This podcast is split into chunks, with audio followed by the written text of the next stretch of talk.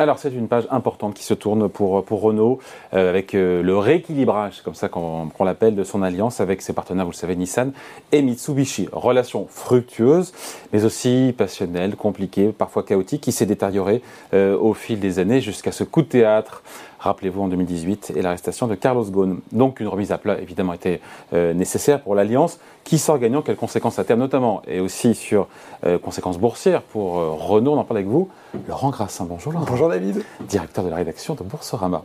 Euh, je disais donc euh, une page qui se tourne, qui vient clore un chapitre qui a démarré en 99 à mémoire, c'est ça Oui, l'Alliance. Début de l'Alliance, Renault qui vole au secours euh, mm. de Nissan, constructeur japonais qui était à l'époque hyper endetté mm. et qui avait subi des pertes, je ne sais plus, pendant plusieurs années. Hein. Oui, ça allait mal pour Nissan et il y avait plusieurs groupes automobiles en lice. Mémoire, je crois que Daimler aussi regardait le dossier. Et puis finalement, Nissan a décidé de dire oui à la proposition de Renault. C'est assez inattendu à l'époque. Euh, et euh, bah ça, c'est une alliance qui, qui, au début, va donner de très bons résultats. À grâce notamment eh bien, à Carlos Ghosn, grand artisan de ce rapprochement, avec ce plan, le Nissan Revival Plan, euh, qui vise à rien moins que le retour à la rentabilité d'un constructeur qui, vous l'avez dit, était quand même structurellement en perte, ça allait mal. Ce sera un plan euh, drastique qui va porter ses fruits pas sans douleur. Hein, 21 euh, 000 emplois supprimés, 14% des effectifs, fermeture de plusieurs usines, profonde réforme du fonctionnement de l'entreprise. La suite de l'histoire, on la refait très vite, c'est que Nissan va se redresser, pas toujours à la hauteur des plans qui sont présentés, qui sont toujours très ambitieux, mais quand même va devenir un des principaux contributeurs oui, au profit, de l'Alliance. bénéfice de Renault. Euh, c'est aussi l'ascension d'un homme, Carlos Ghosn, hein, qui devient ensuite dirigeant de Renault, de Nissan, puis de Mitsubishi, quand euh, finalement en 2016, euh, Nissan prend une participation dans le capital de son homologue. 2017, on est presque au climax, si je puis dire, de cette relation. Euh, Nissan, Renault font tous les deux état d'une marge opérationnelle record. L'alliance occupe cette année-là, David, tenez-vous bien, oui. Bah oui, la première marche du podium 10 mondial. Millions, voilà. Plus de 10 millions de voitures En volume, parce qu'on pourrait nous dire, ah non mais attendez, en valeur, en volume, voilà, plus de 10,6 millions de véhicules vendus. Voilà, sauf qu'après, on va pas revenir dessus, il y a cet épisode euh, juridico-rocambolesque de l'arrestation évidemment et l'évasion de Carlos Ghosn. Euh, il y a du ressentiment dans cette affaire, il y a eu des irritants euh, qui pesaient sur l'Alliance et qui expliquent, à mon avis, vous aussi, la crise que l'Alliance a traversée. Oui, on, sait que depuis le départ, euh, on ne va pas dire que le verre est dans le fruit, mais il y avait des choses qui étaient de nature à compliquer cette alliance.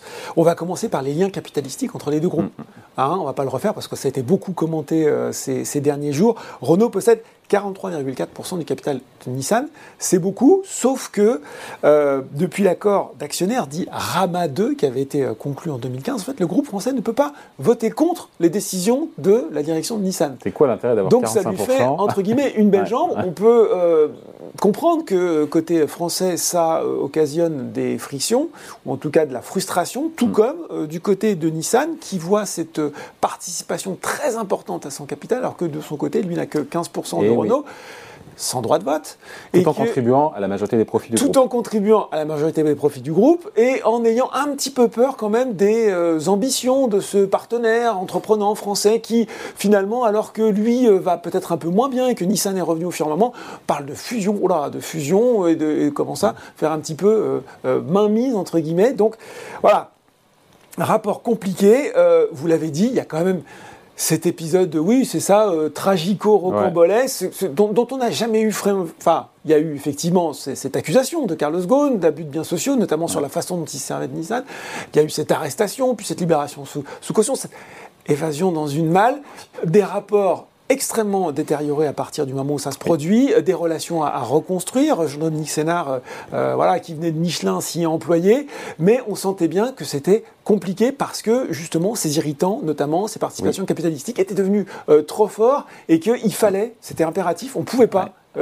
couper à cette remise à plat. Et l'actualité, justement, c'est cette remise à plat. Ça y est, ça a été long, visiblement, ça a été compliqué, mais c'est normal. Ça a négocié. Mais cette fois, voilà, c'est clair dans la coulisse. Il y a cet accord donc de rééquilibrage qui vient je ne sais pas si on peut dire le mot, refonder euh, l'alliance pour euh, On nous dit les 15, 15 prochains. ans, les 15 ans à venir. 15 prochaines années. Oui, bah, les 15 ans à venir. 15 next years. Oui, bah oui, oui, et on, va voir pourquoi. Et, et finalement, une, une refondation, un rééquilibrage, un rééquilibrage, ça dit bien son nom, qui, euh, au final, revient un peu ou prou à accepter les revendications euh, du partenaire japonais. C'est-à-dire que finalement, euh, Renault va redescendre sa participation de 43,4 à Ah, 15%. Les Voilà, mêmes. et on va être Pareil. aligné un petit peu près sur la participation de Nissan. Donc participation croisée, 15% chacun, avec un engagement, c'est pour ça qu'on parle des 15 ans, de ne euh, pas monter ni descendre pendant 15 ans. Voilà, donc 15 ans, on est, fige. on est à 15-15.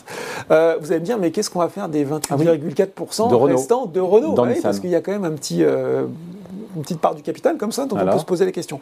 Donc, il va pas les vendre, il Ah. va pas, parce qu'il y a quand Ah, même... Renault va pas les vendre. Renault ne va pas les vendre, il va les mettre dans une fiducie de droit français. Alors en fait, cette structure, et c'est Ouais. la solution qu'ils ont trouvée, David. C'est pas forcément... non, c'est fiducie, ça, ça me parle oui, pas en c'est joli, ben voilà. Et, euh, et- et- et en fait, ils vont euh, loger en fait ces actions dedans. Ils pourront, euh, ils vont cette fiducie reversera les dividendes à Renault, donc ils vont quand même avoir un petit peu de. Heureusement. Voilà, ils vont renoncer à exercer les droits de vote sur cette partie. Ouais. Et quand le cours Nissan remontera, Renault aura la possibilité Ah. de vendre ses titres sur le marché en laissant à Nissan. Après 15 ans. Euh, ou- Alors là, je sais pas, c'est une bonne question. Je- non, non, non, mais ça. non, non, je pense que c'est au, au fil de l'eau. Ce sera confirmé, ça effectivement, euh, avec la possibilité euh, de reprendre ou désigner un tiers pour le faire. Donc voilà.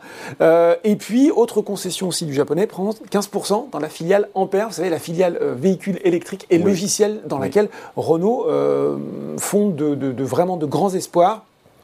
Euh, vous l'avez dit, David, ça a beaucoup négocié sur cet accord. Visiblement, d'après ce que j'ai lu, il fait 700 pages et notamment, on a aussi beaucoup discuté euh, sur l'utilisation des brevets, euh, notamment Nissan qui a une, qui avait, qui là aussi, qui a, qui a insisté pour garder la maîtrise, propriété intellectuelle de, de pas mal de brevets. choses. Ouais. On se dit quoi? Morale de l'histoire. Tout le monde est beau, tout le monde est gentil, tout le monde il est content.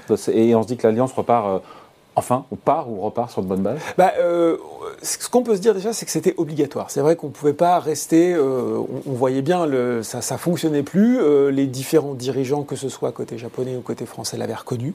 Euh, Il y a des. Ce ce qui est sûr, c'est qu'aujourd'hui, la plupart, ce qui a été noté par pas mal de, de- de- de personnes dans la presse, la plupart des grands projets ou des projets de cette future alliance ont plutôt été apportés par le français plutôt que par le japonais, dont on a le sentiment qu'il peut peut-être un petit peu renacler.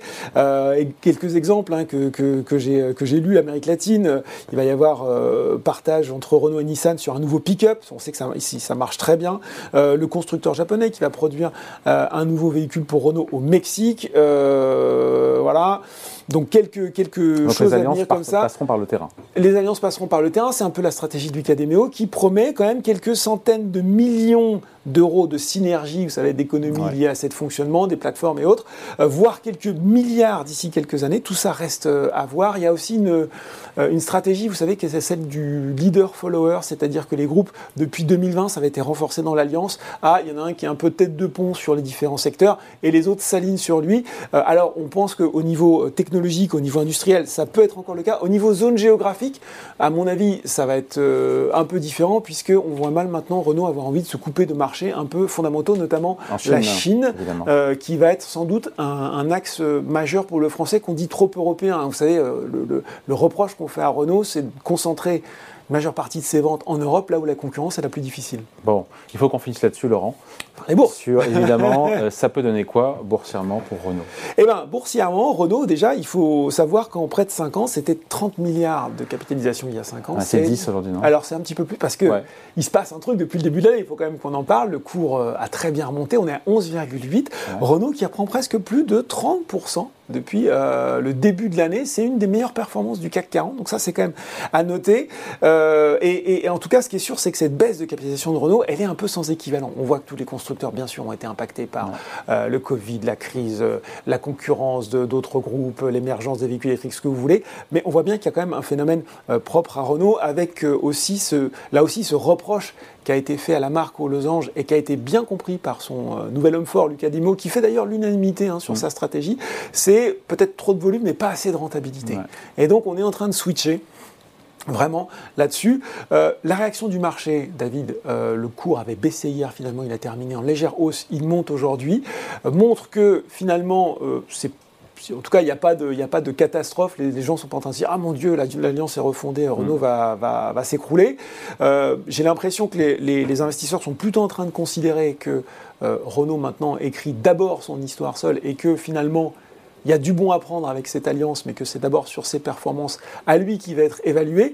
Si je fais un petit point sur le consensus, aujourd'hui, si on regarde le consensus FAC7, donc les analystes, qu'est-ce qu'ils en pensent? Une majorité est à l'achat, 11 à peu près, voilà, on a 8 qui sont à conserver, je crois qu'il y en a 3 qui sont à vendre. On a même une banque, Odo BHF, qui voit le cours à 55 euros euh, dans pas longtemps, on est à un peu plus de 40 maintenant, donc il y a déjà une partie du, du chemin de fait. Reste bel objectif, 10% de marché opérationnel en 2030. On voit que le constructeur est en avance. Moi, j'ai plutôt envie de dire qu'au final, euh, on verra ce que cette alliance peut réserver de bon. Elle permet aux losanges de repartir sur de bonnes bases avec ses partenaires. On verra l'enthousiasme qu'ils y mettront. Ils ont aussi, eux, leur intérêt à ce que ça marche, finalement, même leur intérêt très pragmatique. Donc je trouve que c'est plutôt une bonne chose. Et, finalement, euh, Renault euh, euh, est, vraiment bien en arbre de marche maintenant pour, mm. pour dérouler l'ensemble de sa stratégie. Oui, et pour l'instant, tout s'est applaudi puisqu'on l'a dit. C'est quasiment une des plus fortes hausses du CAC 40. C'est la troisième hausse. Depuis le enfin, début hier, de l'année. Je ne sais pas s'ils ont peut-être gratté quelqu'un euh, ce matin, mais, mais voilà. Il va falloir que vous receviez le CADEMO pour qu'il nous explique tout ça. C'est prévu, c'est au programme a priori pour les résultats annuels. Merci beaucoup. Super. C'est le 16 février les résultats annuels. Exactement. On aura peut-être. Euh, à suivre. Eh ben Un peu suspense quand même. Merci Laurent. Merci. Ciao.